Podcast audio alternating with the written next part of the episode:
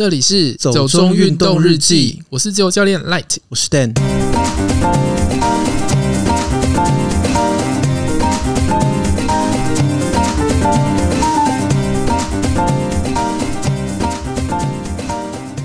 学柔道，疑遭教练学长轮流重摔逾二十次，男童脑死。三重山岳协会魏仲谦五十二人迫降天池山庄，领馆处证实停权一年。我觉得第一则好夸张哦，两则都蛮夸张，但我觉得夸张是不同的事情啦。对，因为第一个会让我想到那种嗯很旧时代的教练，嗯，你懂吗？就是那种土法炼钢式的，或者是我们在不合理的训练是磨练。对对对对对，但其实就我们现在的观点来看，不合理的训练就是不合理的训练，它不会是别的东西。对啊。对啊，而且就是我们现在都是要强调一件事情，就是要开心的训练，然后不要受伤。而且我觉得科学化的训练其实也是很重要的事情啦。嗯，我相信比较新生代的教练应该都有在推这种东西。对啊，甚至我们连孕妇什么，我们都要就是有课程再去教你要怎么去训练孕妇等等的。对啊，你自己有去考教练执照，你应该对这种东西感触是比较深吧？对，就是。光是孕妇哦，她也只有就是像我们的证照里面啊，嗯，她也只有大概提到，嗯，但是如果你真的想要更了解的话，其实现在都有很多医生啊、治疗师啊都有出来开像这种，呃，我知道最知名的好像就是呜呜医师吧，嗯，就有开这种如何训练孕妇的课程。对啊，那比如说像银发族，或者是说像可能年纪比较小的小朋友，他们到底要怎么正确的去训练？然后不会影响到他们的一些健康，或者是不会造成无谓的一些风险。其实现在都应该算是还蛮重要的一些课题了。对啊，甚至连 CPR 都有分啊。嗯，就是你小朋友，你就是要怎么样去弄他。对啊，所以我觉得这个其实牵涉到一些我们自己在训练方面的观念是不是能够进步啦。对啊，就是回到我们就是节目最一开始的嘛，嗯、就是训练就是开心，然后我们就是安全安全。对啊，因为像我最近去上 free diving 的课，嗯，那其实不管是在教材上提到的内容，或者是教练自己在口头讲授的内容，都很再三的强调说，呃，我们虽然这是一个可以很极限的运动，但是我们并没有要求大家去把自己推到极限。你可以尝试在每一次的训练里面让自己有一点进步，可是安全绝对是第一要务，然后要学的开心是最重要的事情。真的就是。开心呐、啊，但是但是就不是说开心就是随便，就像刚刚讲的，你可以在每一次的训练里面 push 自己往前走一点，可是你不要为了推自己达到极限，然后去承受一些不必要的风险。嗯，对，不是说流汗就好。但总之，我觉得 这有另外一件事。对对对，反正开心跟安全是你可以在这个运动走得长远真正的动力啦。嗯，对啊，就是你也要有一点成就感啊，要不然你怎么走下去？所以我觉得这个新闻算是给我们一点警惕啦。嗯，第二则新闻我觉得是扯中扯。因为我们才刚去过天池山庄嘛，对，那我们也是蛮幸运的，刚好有中签，嗯，但原来现在才知道说，哦，可以没中签，然后上去就是撸一下庄主这样子。这就庄主其实是基于一个人道救援，对啊，人道跟安全的考量啦，因为他们好像也差不多晚上七点过后嘛，哦，我看有一个参加团员是说他们五点半到天池山庄，对，那他们本来是说他们提报的计划是要走能高纵走，嗯。告诉管理人员的讯息是说，他们要住在快领保线所。好像说那个领队还在出发的车上告诉大家说，如果有人问的话，请团员都回答他们要住在快领保线所。但实际上，他们有一批人只是要去奇来南华，所以势必就是住在天池山庄。对，那他们也不太确定是到底有没有申请啦，还是有申请没抽到。总之呢，就是一群人这样浩浩荡荡五十几个人上去之后，然后大家才发现哦，原来我们没有帐篷，然后也没有抽到山屋。那但是就已经天色晚了，那个领队就跟庄主说：“哦，因为我们里面有人身体不适啊，体力不济啊，年纪比较大啊，我们真的没有办法在这个时间再继续走下去了，所以请你收留我们。”那庄主当然就基于刚刚讲的人道跟安全的理由，让他们在天日山庄大厅打地铺。可是我觉得这个就是你完全漠视规定啊，然后就是投机嘛，而且你说实话。带一个这样的团上去，每个人他们是说收四千。可是我觉得这些都还好，就是最衰的是那些团员呢，他们要被登记，嗯、然后就一年不可以去抽任何三五什么之类的。啊，我觉得其实有些团员可能就是在完全不知情，他们就是秉持这一个我信任专业团体帮我规划行程，那就这样去了，结果莫名其妙就变成他变成黑名单。对啊，我觉得这个团员是莫名其妙中枪，这可能也是现在登山热下面发生的一个乱象之一吧。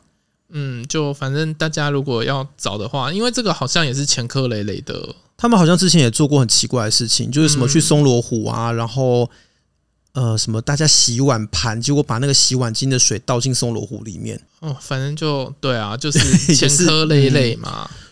所以我是觉得，可能比如说像你参加这样的团啊，那你对这个有疑虑的话，因为像有参加团员出来说，他其实有跟这个三月协会做 double check。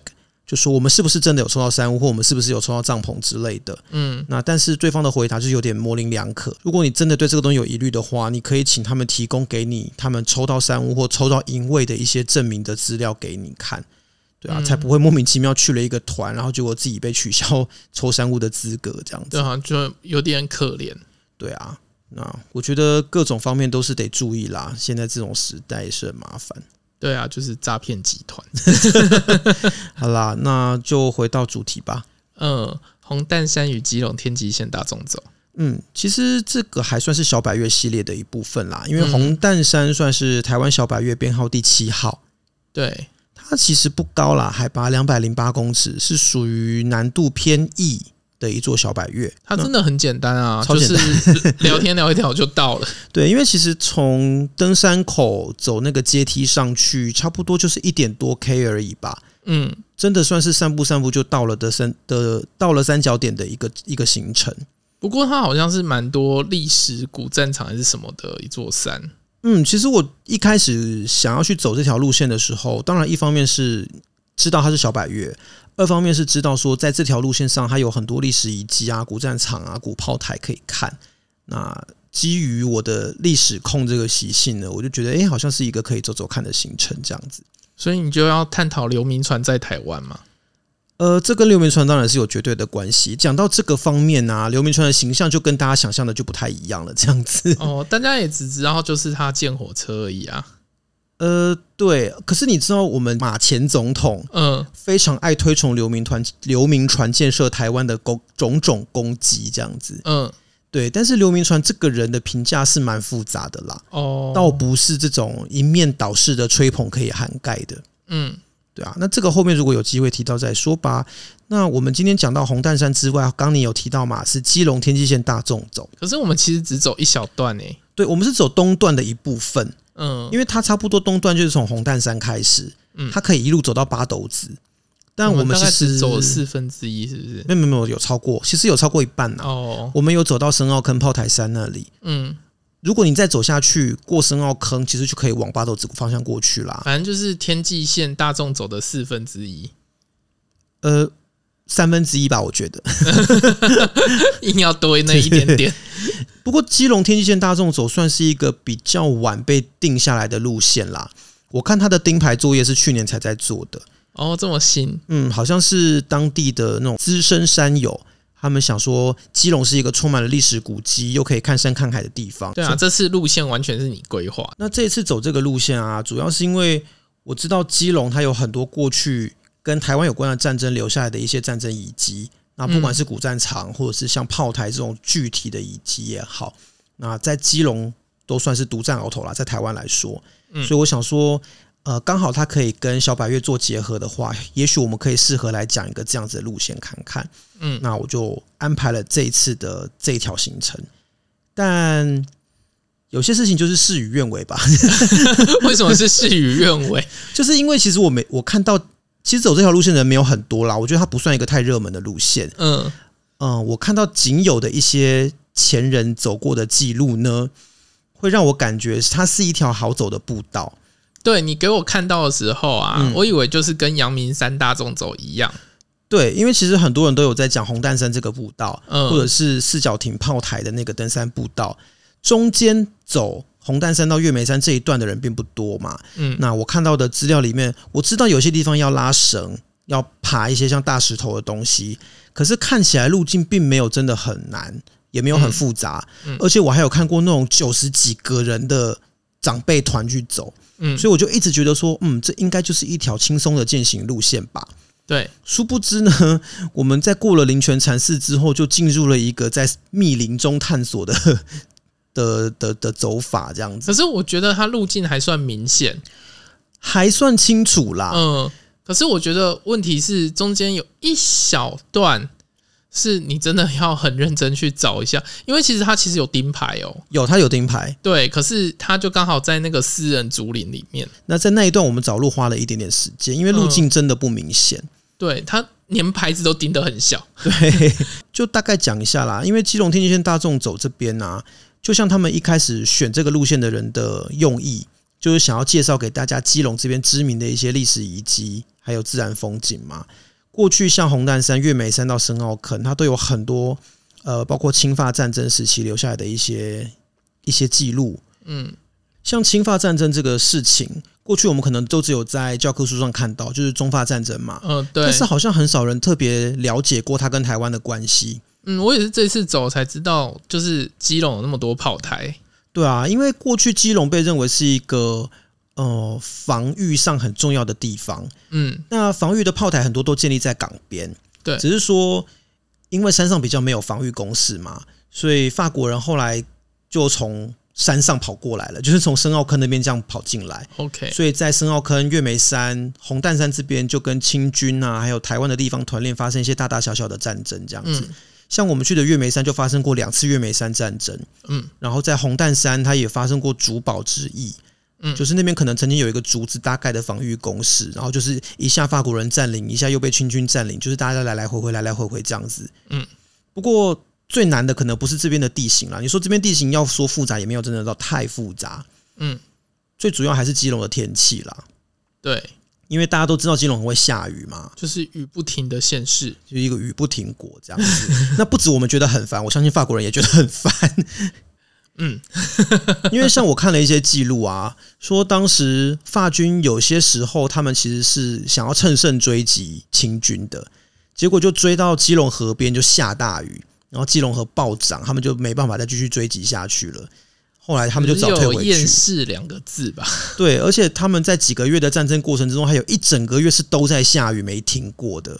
这很基隆啊。对，就在我们看来是稀松平常嘛，对不对？可是我相信一个不习惯这种气候的法国人，一定都个个心里翻白眼。这样也是啦，我觉得欧洲可能就是跟一些干燥地方一样，就是下雨的时候，你只会觉得觉得清新舒爽。尤其是法国啊，法国除了像大西洋沿海的部分地部分地区，像布列塔尼啦、像诺曼底这种地方之外，嗯，其实多半的气候还是偏干燥啦。对啊，他们应该不会很习惯这种地方，而且。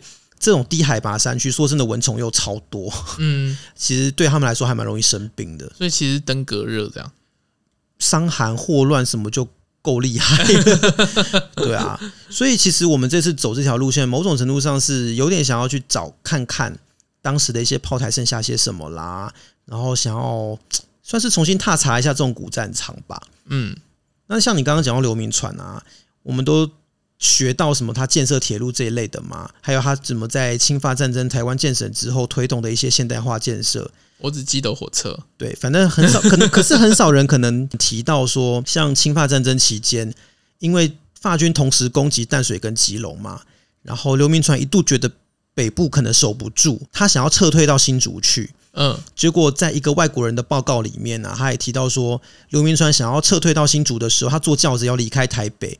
就在万华，还被大家以为他要卷款潜逃，然后万华地方的居民还把他从轿子上面拖下来围殴，这样子。好哦，听起来这个人品很不好诶。他其实就是一个内斗很出名的人啊，很会搞，哦哦、很会搞内斗，所以他跟当时台湾的兵备到刘敖也是斗来斗去啊，斗个没完。事情结束之后还整刘敖，把刘敖流放到黑龙江去。嗯，反正这也很清朝啊。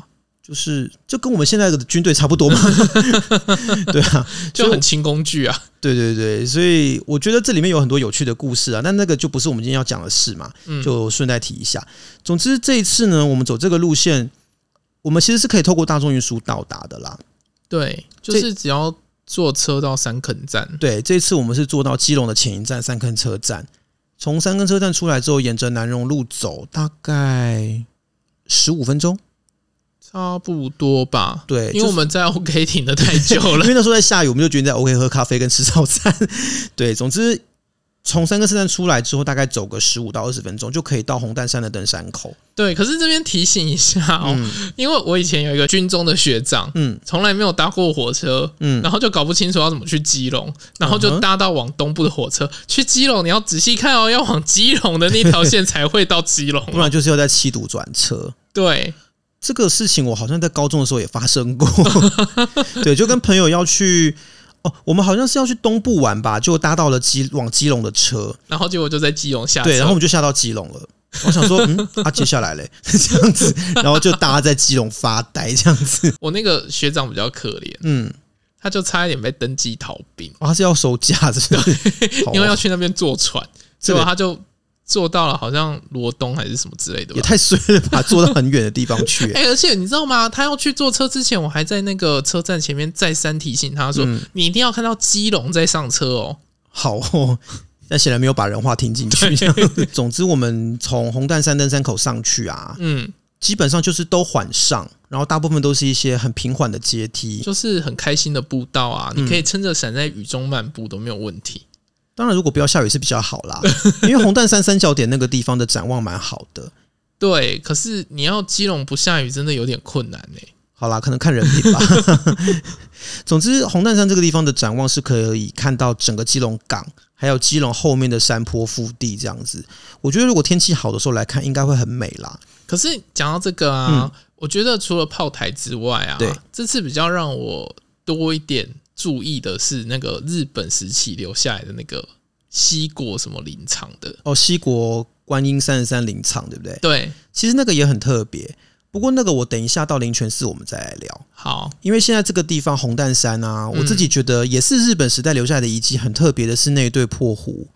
哦，对，那个那两只狐狸，很可爱，很可爱，对不对？而且它是全台湾仅剩的稻荷社破狐哦。哎、欸，那这样真的很值得，就是在那边拍照。虽然我觉得它应该是有被重新粉刷过，上了看起来不太对劲的漆啦。嗯，对，可是还是蛮难得的，因为破壶这个东西基本上只有稻荷神社才会有。嗯，它好像是从以前基隆的稻荷社移过来的，因为神社已经不存在了嘛。哦嗯、然后这个就被拿过来当装饰品，这样子 也好啦，留下了这么好的东西。对啊，那它其实就在红蛋山三角点的旁边。如果有机会去红蛋山的话，可以跟他们拍个照。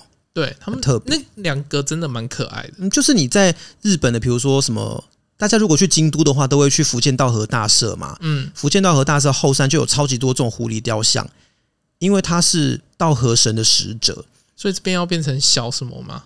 小京都吗？我觉得 有有点不是不对吧？京都人应该会生气。对，总之这是我自己觉得特别的地方。台湾的京都不是说好是台南的吗？谁跟你说好的？没有人跟你说好好吗？不要再侮辱京都了啊！你觉得台南这样是侮辱京都哦？就不一样的地方，不要随便套用好吗？对啊，总之离开红淡山之后，其实我们就开始走上基隆天际线大众走的路线。嗯嗯，我记得一开始其实也多半都还是一些缓坡阶梯步道，还算整理的都不错。没有啦，那边我们就岔出去了啦。从红淡山之后吗？红淡山我们就岔出去，我们本来就是要往下走啊。嗯。然后一开始的时候，你还说应该就是照这个步道，嗯，然后它其实有一条小路切出去，就已经没有铺铺步道，只有就是砍好的路。啊，对，可是我觉得这边跟后段比起来还是比较好走的。对，它就是还是一个蛮舒服的路径，就是你感觉出来它是一个有人在走的路啦。嗯，然后又在树荫里面，所以其实像我们那天去，虽然有一点点下雨，但雨不大。对，所以其实你走在树丛里、树荫下，你也不会觉得会淋到雨。可是走那一段开始就很多割人草了，可是一开始我觉得还好啦，后面真的比较荒烟蔓草，靠近月眉山那边比较没整理。可，可能是因为我就是穿无袖的吧。嗯，所以这件事情告诉我们，还是要穿长袖长裤去爬山。可是那一天真的很热啊！一开始，对啦，对不起啦，也是我给你错误的资讯，我就一直觉得它应该就是一个步道路线这样。对，你给我看的时候，我就真的以为是什么阳明山东西大众走之类的。Sorry 咯，对啊，总之我们离开红蛋山之后啊，这个路线中间我们其实岔出去走到一个叫灵泉禅寺的地方。嗯。这个地方是我自己私心想要去啦，它其实不在天际线大众走的路线上，整个完全是绕出去的状况。对，其实你要岔出去走一大段路，呃，但我觉得很值得，嗯，因为灵泉禅寺这个建这个庙本身蛮特别的，对，但是我们还是走错路了，哦，对，因为我们走在一条新开拓的那种拓宽的道路上面，结果走到一半才发现啊，其实这边过不去，我们必须要走桥下面的那个旧旧的小路才能到，对，但我觉得那个还好啦，那个没有、嗯、没有说真的绕很远。只是说，我觉得灵泉寺它比我预期的要有趣。我们那边走下去是不是就到四角亭了？哎，对，如果从灵泉禅寺的那个路一路往下走的话，就会到四角亭了。对啊，总之灵泉禅寺它其实过去被称为台湾佛教四大法脉之一嘛，嗯，算是属于曹洞宗的寺庙。它在日治时期兴建的。呃，你如果现在去看啊，它有很大的新的建筑。可是不要被那个新的建筑骗了，在它的新大殿的旁边，其实有一个旧大殿。那个旧大殿的建筑其实还蛮雅致的，是很漂亮的建筑物。嗯、呃，对，那个东西不是那个东西，什么那个东西很不尊重。那那一栋建筑真的很美。对啊，然后如果说你离开这个寺院的范围一点点的话，它旁边有一个叫做开山堂的建筑。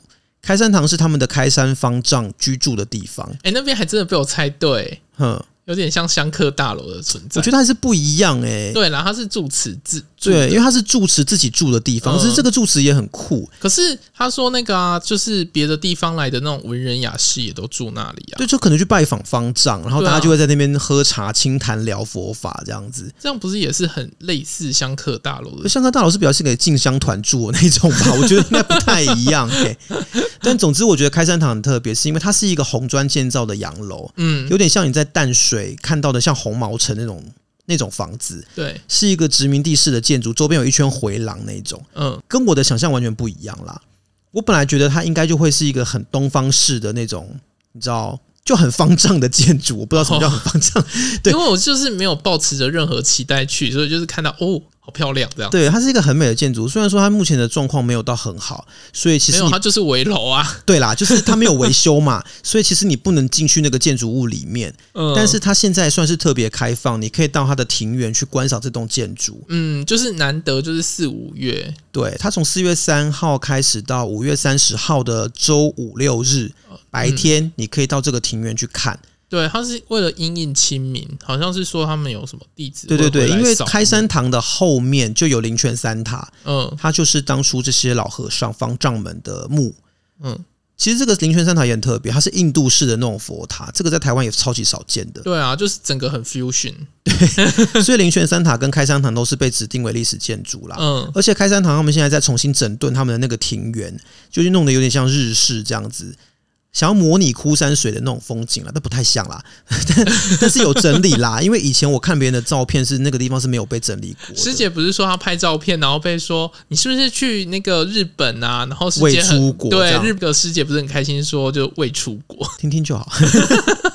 但我觉得那边还蛮舒服的一点是说，他们其实有奉茶，所以你可以跟他们拿那个茶热茶，就坐在他们的庭院看这个建筑。对，他们纸杯上面还有特别印开山堂。对，就是宗教团体真的是比较有钱一点了哦。然后你除了看建筑之外，它旁边的山都是油桐花，现在正好是花季，嗯，所以我觉得整个你坐在那边会很舒适。对，那我觉得这个庙真的是值得一走啦。如果你喜欢这些历史建筑啊、人文遗产的话，嗯，这边其实也有看到一个，就你刚刚提到那个西国观音林场嘛。对，其实这个是从日本开始的一个信仰，它最早是日本的佛教密宗。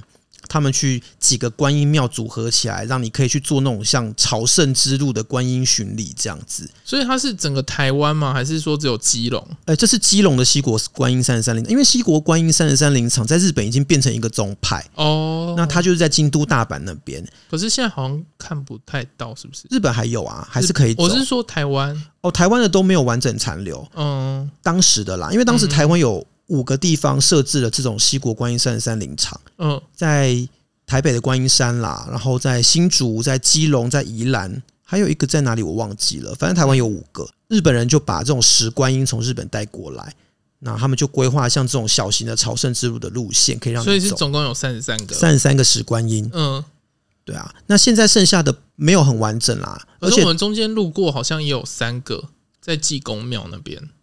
长命寺，嗯，那边可是那边剩下一个柱子，一个纪念柱，对，告诉你这边曾经是三十一、三十二、三十三号。嗯，可是我们没有看到佛。嗯，那其实当初的这些石观音，他们现在所在的位置跟当初的位置也不一样。我知道有人做过考察啦，如果有兴趣的人是可以去查一下。嗯，我觉得还蛮有趣的一段历史，而且那个石观音真的就是日本风格，我觉得很古朴，很有趣。对，就是呃，甚至他那边都还有那个啊。就是石灯柱啊，石灯笼那些东西，嗯、不过都是残件啦，很多都不完整，比较可惜一点。但我觉得还是蛮特别，值得一看呐。嗯，总之我们走完灵泉禅寺之后，就走原路，要回到基隆天际线大众走的路线上，然后就开始各种摔倒。是你吧？我没有啊，只有你没有啊。另外一个朋友也是扑街啊。哦 对啊，因为后面的路线真的有很多是走在一个感觉没有什么被整理的路。嗯，其实你知道那是有人走过的啦。没有，他其实都看好踩点给你了。呃，你说石壁那些要攀爬的地方，对啊，那个踩点是都打好，那那个反而都比较简单。但是有一些是比较陡的土坡，或者是它不是石头的地方，反而因为湿滑的关系，然后踩点不清楚，手点也不清楚，所以。比较难稳固的好好的走上去，其实我觉得还好诶、欸，就是你要看清楚，就是就是那些植物的根在哪。我我也是有看清楚啊，但是我就常常会抓到一些 不稳的植物。OK，不是因为你知道跟小观音山比起来，小观音山的绳索是都拉的很完整的，嗯，然后旁边就算没有绳索的地方，你也可以抓到箭竹，嗯，所以只要你有戴着手套，不怕被割伤，你可以抓着箭竹上去。嗯，但是这边是有时候你只能抓到一些什么芭蕉树的根或什么东西的，那但是有些地方它不是真的很稳固，像我就抓了好几次是抓错地方，所以就也我也扑街了嘛。嗯，对，对吧？那所以如果真的想去走的话，要走这个路线啊，除了前面提到的穿个长袖长裤避免被割伤之外，还有蚊虫叮咬，穿个抓地力比较好的鞋子是需要的。嗯，好几次你都败在穿抓地力的鞋子。对耶，我就是为什么会老是把路线行程内容搞错呢？其实我这次穿的也没有不不行啦，我穿的是一个有防水的，算是跑鞋。对，但是它的鞋底纹刻痕就是不够深啦，它就是一般路跑跑鞋。对啦，所以其实，在碰到这种有烂泥的状况，又有坡度的时候，就会稍微比较吃力一点。嗯，在经过了这些其实有点湿滑。但是其实又很像秘境的路段之后呢，就会到月眉山这边。嗯，那月眉山其实也是过去侵法战争的古战场，它发生过第一次跟第二次月眉山战役这样子。那也是清军跟法军互相争夺的一个地方。可是也没剩什么东西了。呃，因为其实月眉山它本来就不是一个固定编制的炮台，我们是去看炮台的嘛。对啊，但。月眉山炮台，它当时只是月眉山防守阵地，那个时候临时搭起来的一个山炮阵地，所以我们今天还可以看到一些应该是当时的掩体，那看到一个小炮阵地，就这样而已。对，还有几个楼梯。对，它不是一个固定长期存在的炮台，嗯，所以后来就荒废了嘛。那现在也没有人特别去整理跟修复它，整个就是被荒烟蔓草盖住，你能看到的东西也不多。但我确实觉得那个地方还是蛮有意思的啦。因为其实月眉山是我们中文里面的讲法嘛，当时因为清朝人他们在这边弄了一些像掩体的东西，所以远看就平平的，所以在法文的记录里面把这个地方叫做桌子山哦，因为他们远看就一片平平这样子。那到日本不就叫富士山？富士山长山形长得不一样哦，上面也是平平的。富士山明明就是一个圆锥体，哪是平平的啊？不一样好不好？就最上面啊，呃。我觉得不同啦。哦，好。对，总之，我觉得月眉山炮台这个地方，它确实是比较少人走。嗯，那如果真的有心要来的话，多做一点准备比较好。你也可以绕路啦。是啦，就如果你从天外天墓园进去，应该会比较近。对啊，就一下子就到了。其实，嗯，但因为那时候我用的是一个算是行进路线的规划工具，它帮我连接的山径是我们这样子走的路线。对，所以我那时候并不知道路况会到这么不好啦，只能说就凡事总有第一次。到底想要讲什么？就好啦，就是我的错没？我没有怪你。好，反正我们是你自己摔的四脚朝天的，我没有摔四脚朝天，我是扑街，是脸朝下。好，OK，随便。那从月眉山这个地方离开，我们就是往四角亭炮台走嘛。对啊，四角亭炮台就是一个被整理的非常舒服的一个地方，被整理的超级好。所以我们其实，而且其实我们从月眉山离开，我们会先到天外天墓园。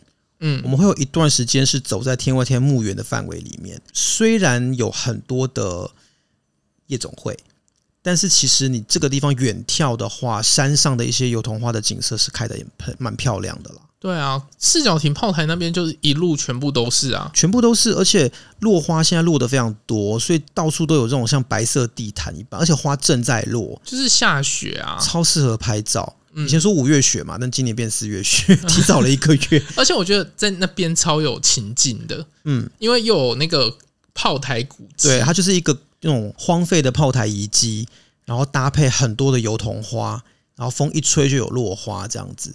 而且我们运气还不错的是，我们到四角亭炮台之后就放晴了，对，所以拍照变得很漂亮，嗯。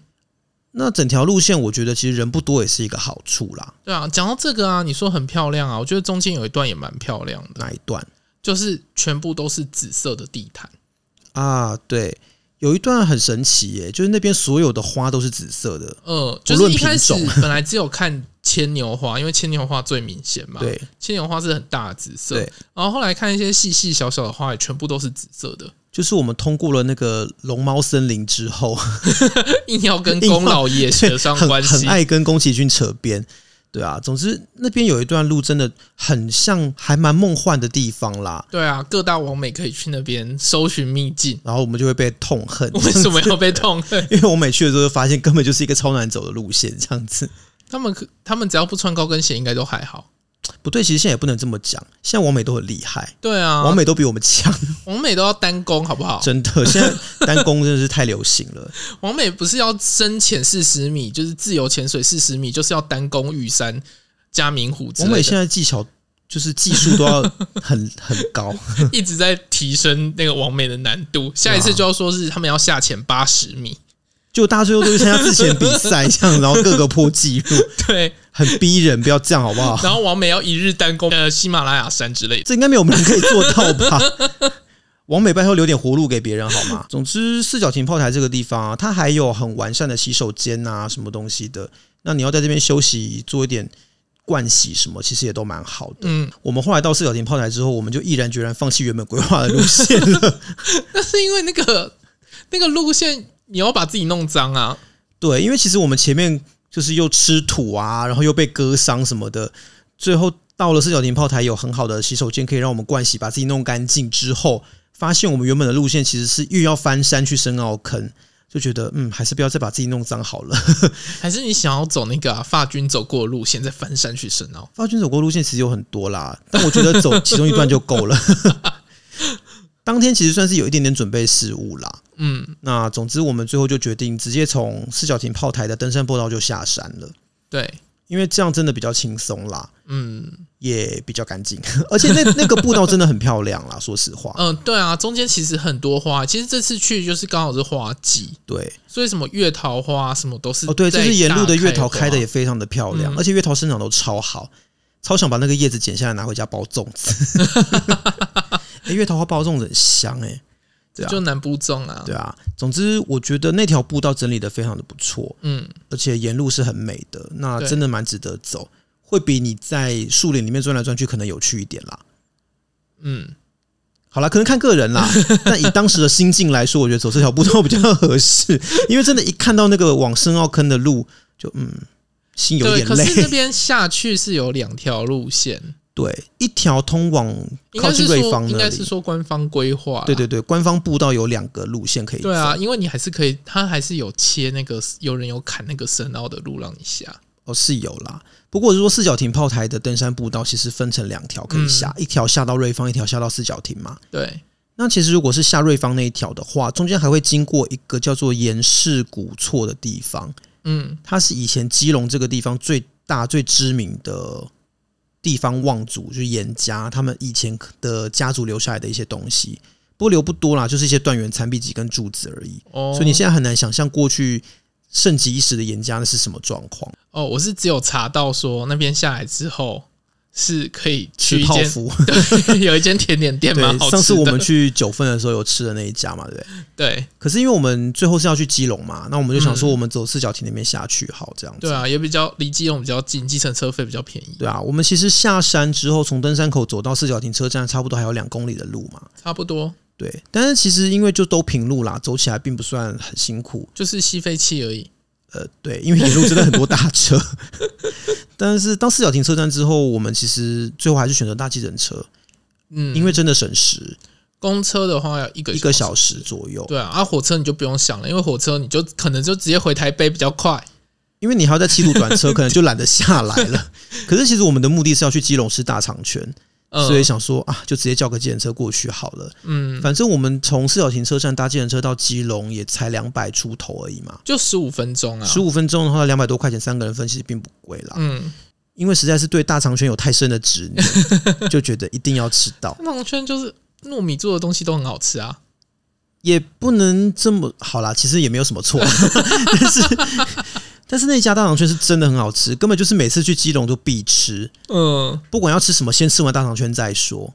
对对啊，啊那一家真的是很不错啦。嗯，啊吃完之后，其实本来还想要去买饼的，但是真的有点累，就想说先回家这样。嗯，不过基隆其实好吃的东西也不少啦。之前我有带法国策展人去逛基隆，不对，那次也不是逛基隆，应该是说他很想去野柳，因为他有看到十九世纪的那种西方摄影家拍摄的野柳的照片，他很想去看。